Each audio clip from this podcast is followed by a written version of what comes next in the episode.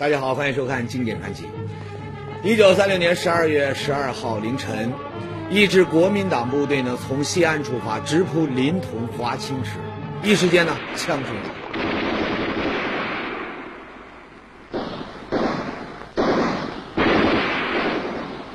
报告副司令，委员长不见了，他的假牙还在，被窝还是热的，他的汽车呢？也在。这就说明他并没有走远。迅速封锁各条路口，搜山。是。委员长，那不用说，蒋介石。哎，估计呢这会儿呢有红姐要问了，说刚才一幕呢应该是著名的西安事变吧？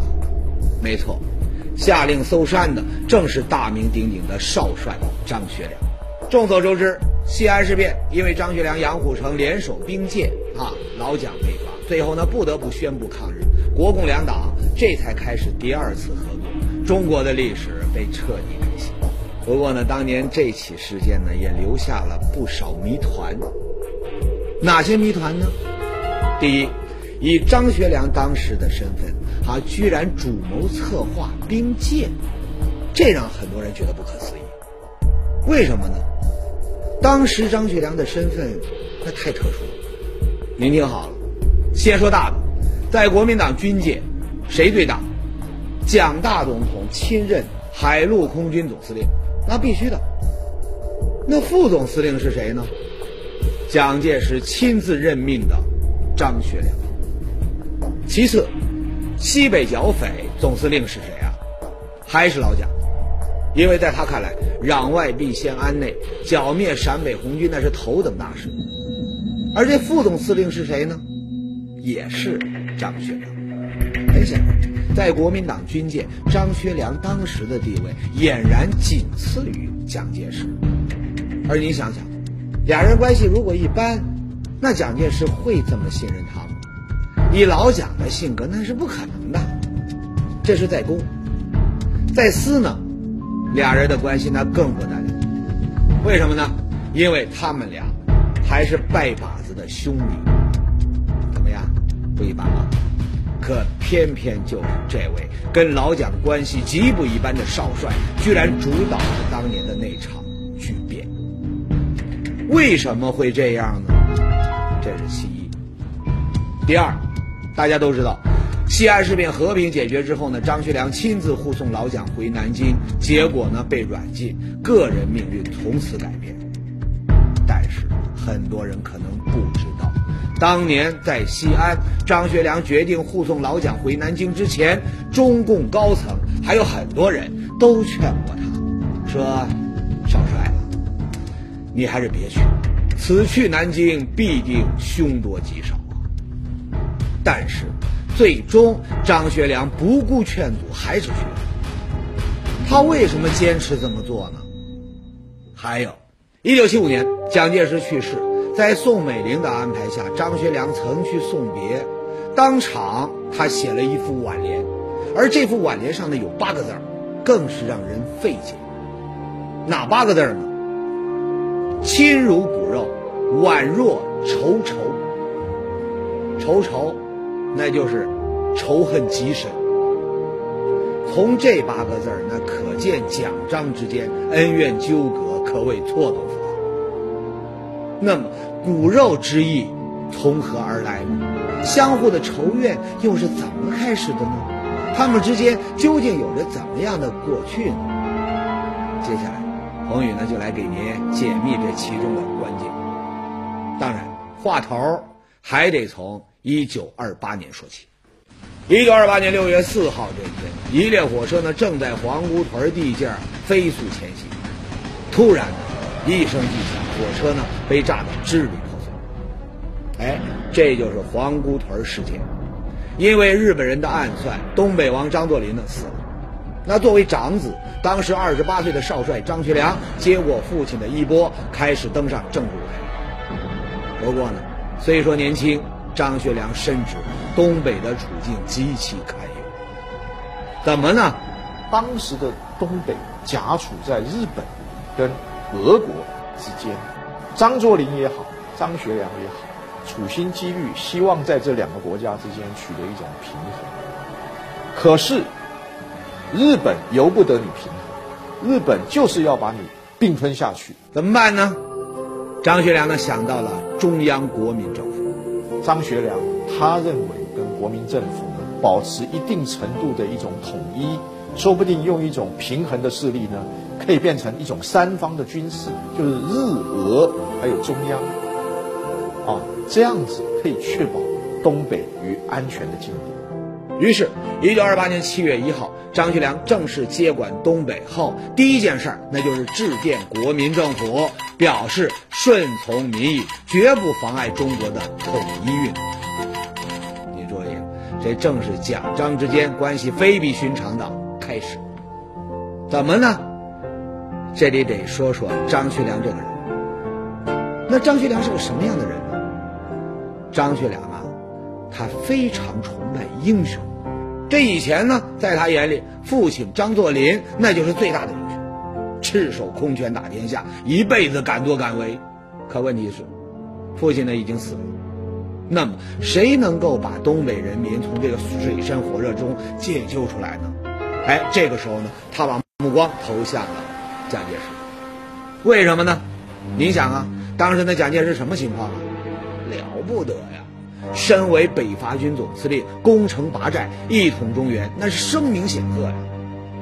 最关键的是，在西山碧云寺拜祭孙中山，谁领的头啊？老蒋啊！当时老蒋那是信誓旦旦，继承总理遗志，发扬三民主义，一统华夏，救民于水火。在他们的描绘中，蒋介石实际上就变成是一个真正能够实现中山先生遗志。把中国带出内乱、内战、苦难的，好像是一个救世英雄一样。正是因为这种信任，很快呢，东北义志宣布服从中央政府。当然，这其中呢也不顺利，但这不是今天的重点啊，咱们就不细说。一之后，蒋介石呢任命张学良出任东北边防军总司令，随后呢就任东北政务委员会委员长。在就职典礼上。你瞧这张学良笑得多开心呢！这个时候的他呀，满心认为只要促成统一，那就可以在大英雄蒋介石的领导下一心建设国家、富强百姓。说到这儿呢，想必你也看到了，张学良这个人在政治上那真的是很单纯，他完全没有想到，很快，他心目中的那个大英雄就把他给耍了。怎么呢？哎，这就要说到那条著名的中东铁路了。中东铁路怎么来的呢？那是一八九六年，俄国强迫清政府签订中俄密约修筑的。不过呢，一九一七年俄国十月革命后，列宁代表新政府呢曾经明确说过，当年的条约不平等，这条铁路呢应该归还给中国，不受任何报酬。那么还了没呢？没有。因为列宁去世后，斯大林耍赖了。那列宁同志说过吗？有什么证据啊？要拿回去可以，你拿钱来赎吧。哎，这就是事情的背景。再说张学良，少帅，年轻，火性大，这件事呢，在他心里面压了很多年，一直想把这铁路啊拿回来。当然，以前仅靠东北军，那力量还是单薄。可如今不一样了，上头有中央政府啊。一九二九年七月，张学良呢在北京向蒋介石汇报工作的时候，他就说出了心中的想法。那当时蒋介石怎么表态的呢？他拍着张学良的肩膀，很是激动：“兄弟啊，是贯彻废除不平等条约之目的，以完成我国民革命最后之职责。”啊，这是原话。还说了，必要时不惜以武力收回。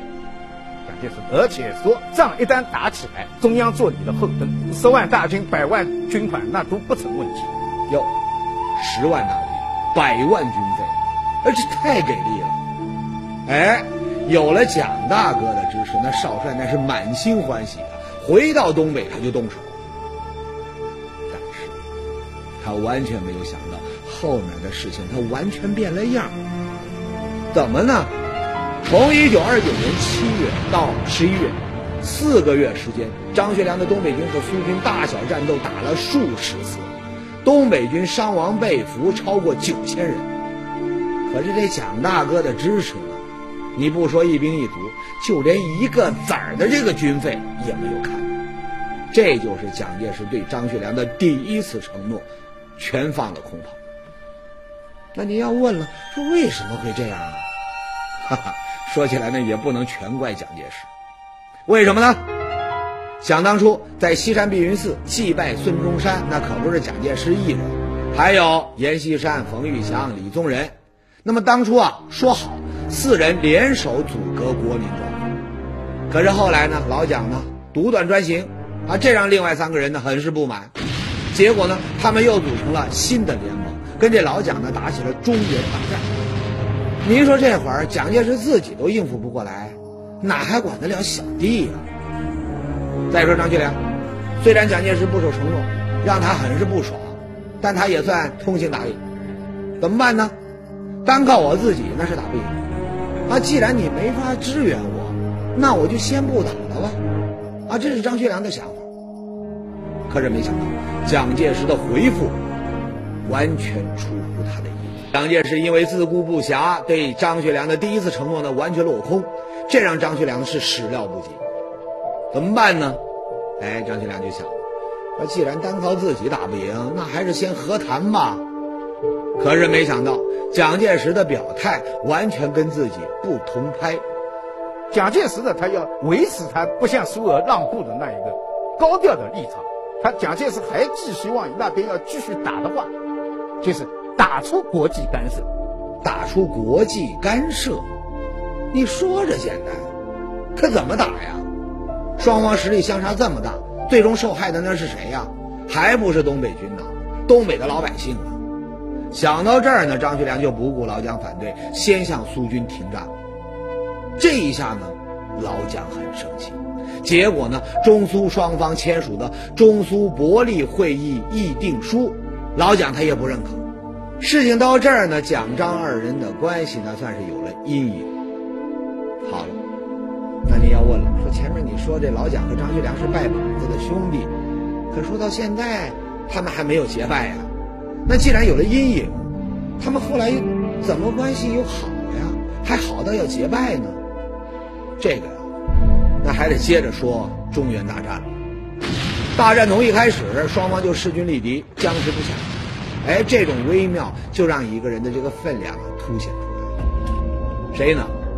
跟苏军停战了的张学良，张学良的东北军呢，虽说在跟苏军的战斗中损失了近万人，但是呢，他还有三十万。这什么概念呢？简单说呀，只要他支持哪一边，哪一边就可能赢得中原大战的胜利。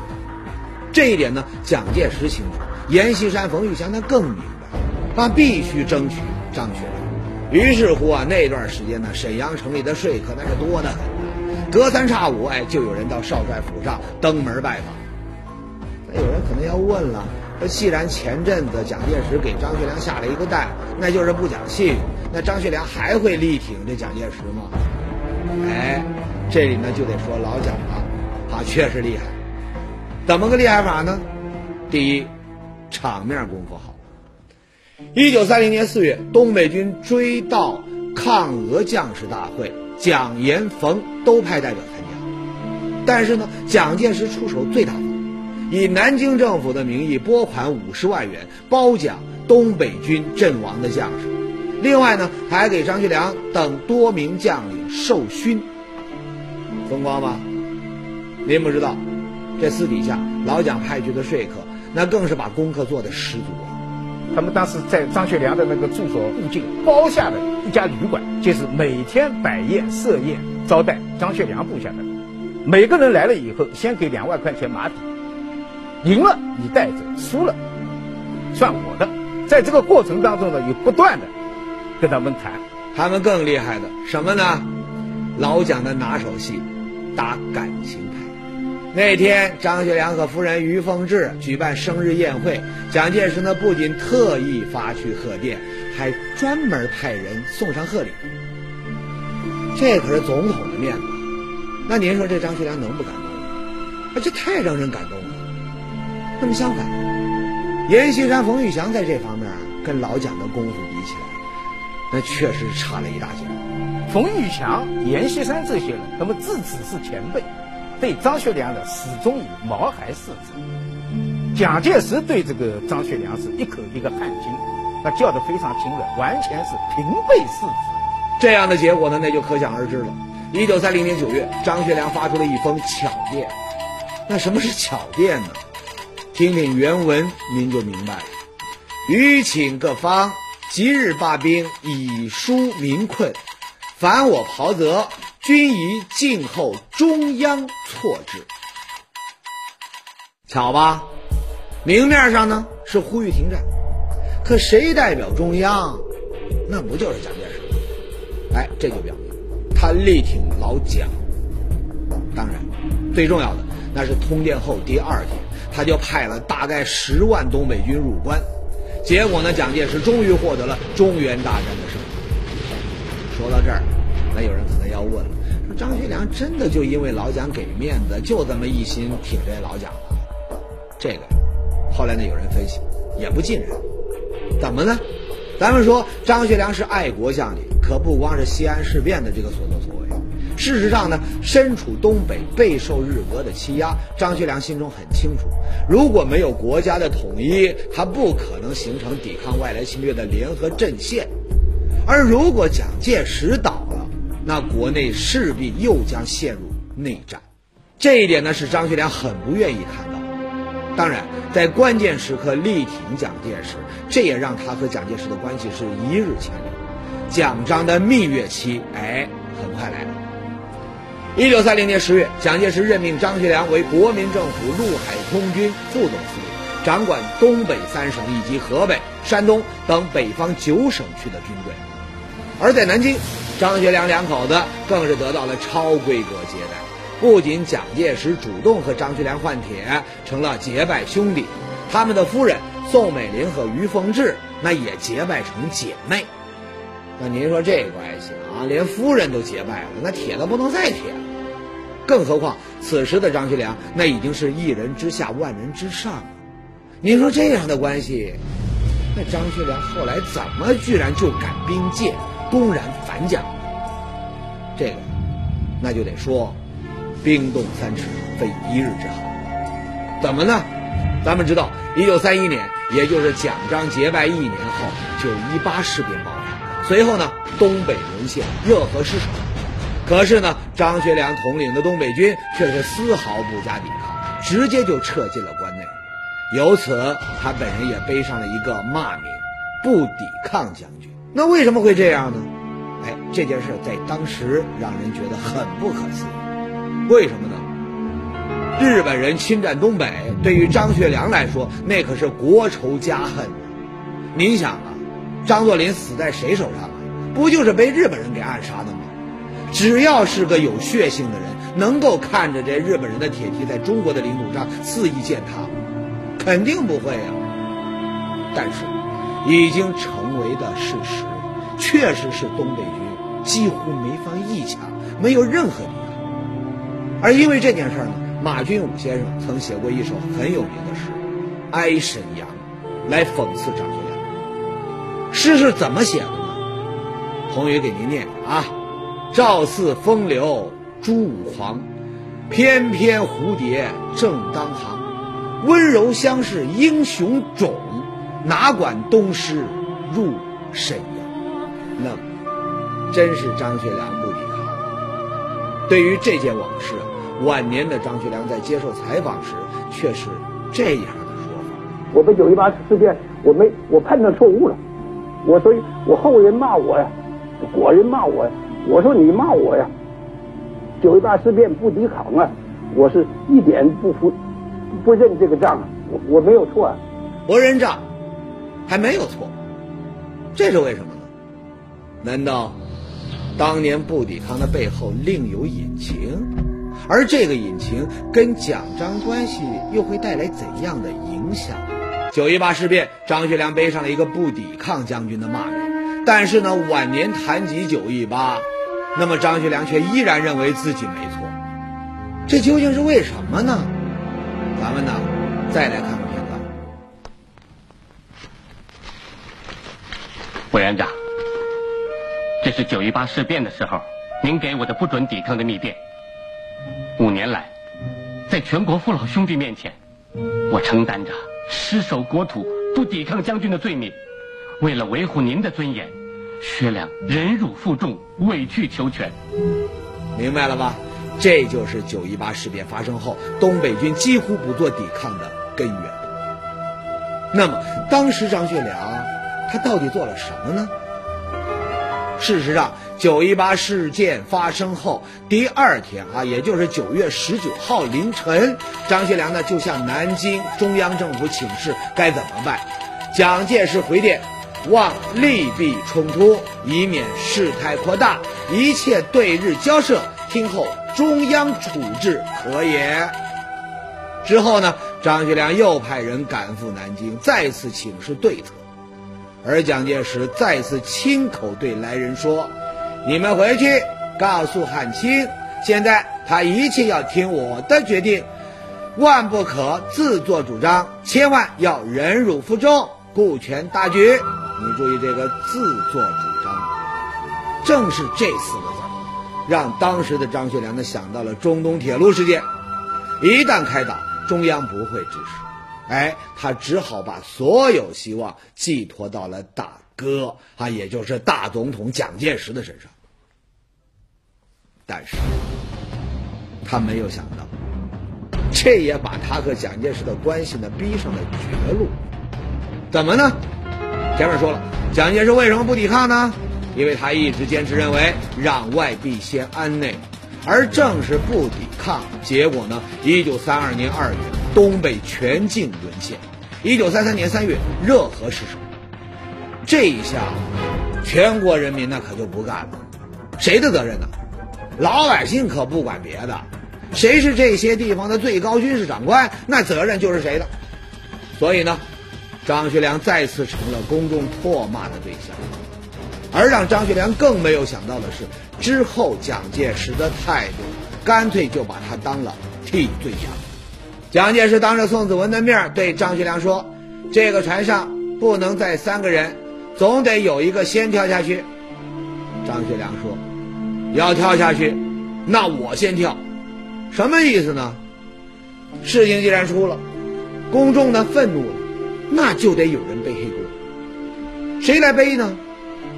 当然是张学良。一九三三年三月，张学良引咎辞职。不久之后，在家人陪同下开始出国考察。按说了，到这个时候呢，张学良和蒋介石之间还不至于到反目的地步。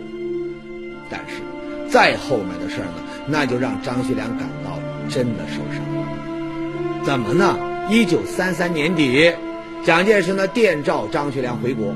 但是呢，他却并没有让张学良率领东北军去抗日，而是给了他一个豫鄂皖三省剿总副总司令的这个身份。之后呢，又兼任西北剿总副总司令。那剿谁呢？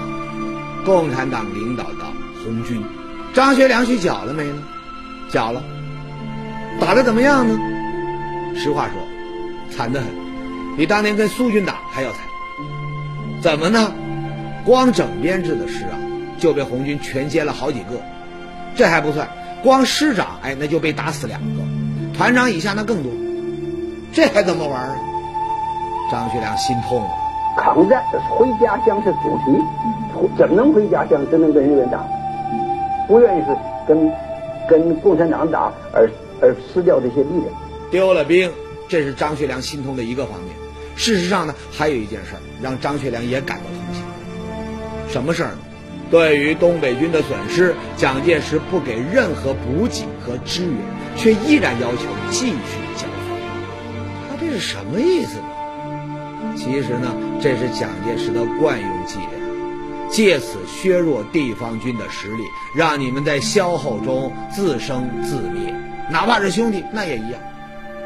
张学良终于感到蒋介石不大可信。不过呢，事情到这里呢。他还没有完全放弃对这位大哥的信任。十一月二十七号这一天，张学良再次向蒋介石递上了一份请缨抗敌书，要求抗日。但是蒋介石最终给他的指示还是剿匪。那这一下呢，在蒋介石这里，张学良呢算是彻底失去了打回老家去的希望。终于，他和杨虎城将军一道策划实施了那场震惊中外的西安事变。那么事发之后，张学良不顾劝阻，执意要护送蒋介石回南京，这又是为什么呢？对于张学良的这种做法呀，后来的说法呢有不少。那都有些什么说法呢？有人说张学良这个人呢，思想很感性，他下令兵谏那是一时冲动，很可能事后他后悔了。他用这种护送的方式呢，这是向蒋介石认错。当然，张学良认为自己问心无愧，他反对的那只是内战，不是蒋介石，所以呢，他不相信蒋介石会报复他。还有一种呢，那就是维护蒋介石的威信。据说当年张学良曾说过这样一句话，他说：“领袖是一个泥菩萨，如今我已经把他扳倒，我要亲自把他扶起来。”凡此种种吧，啊，只是呢，他没有想到，当他把泥菩萨扶起来之后，自己的结拜大哥却把他给送上了军事法庭的审判席，从此开始了悲惨的命运。他曾经被蒋介石囚禁在浙江奉化溪口。而后呢，辗转于安徽、江西、湖南、贵州、重庆等多个地方，过的是一种失去自由而又颠沛流离的生活。他曾多次向蒋介石请战，啊，但所有送到大哥手里的信呢，全都没有下文。那么，这对曾经信誓旦旦的结拜兄弟，从此就没有见过面了吗？那倒不是。在被监禁期间，张学良曾多次表示希望能再见一见那位昔日的兄长和长官。可是呢，直到蒋介石败退台湾八年之后，张学良才等到了约见。那么，时隔多年之后，他们之间说了些什么呢？他在脚板山见面，两个人第一句话，蒋先生就说：“哎呀，你头也秃了。”那这个张学良说。哎呀，老先你也老了，哎，那两个见面再也没有了兄弟称谓，因为几十年的囚禁呢，终于让他彻底当年曾经意气风发的少帅，不过是蒋大总统手中的一颗棋子。当这棋子不再为蒋总统所能用时，所谓骨肉，所谓兄弟，那只是一个曾经而缥缈的虚幻。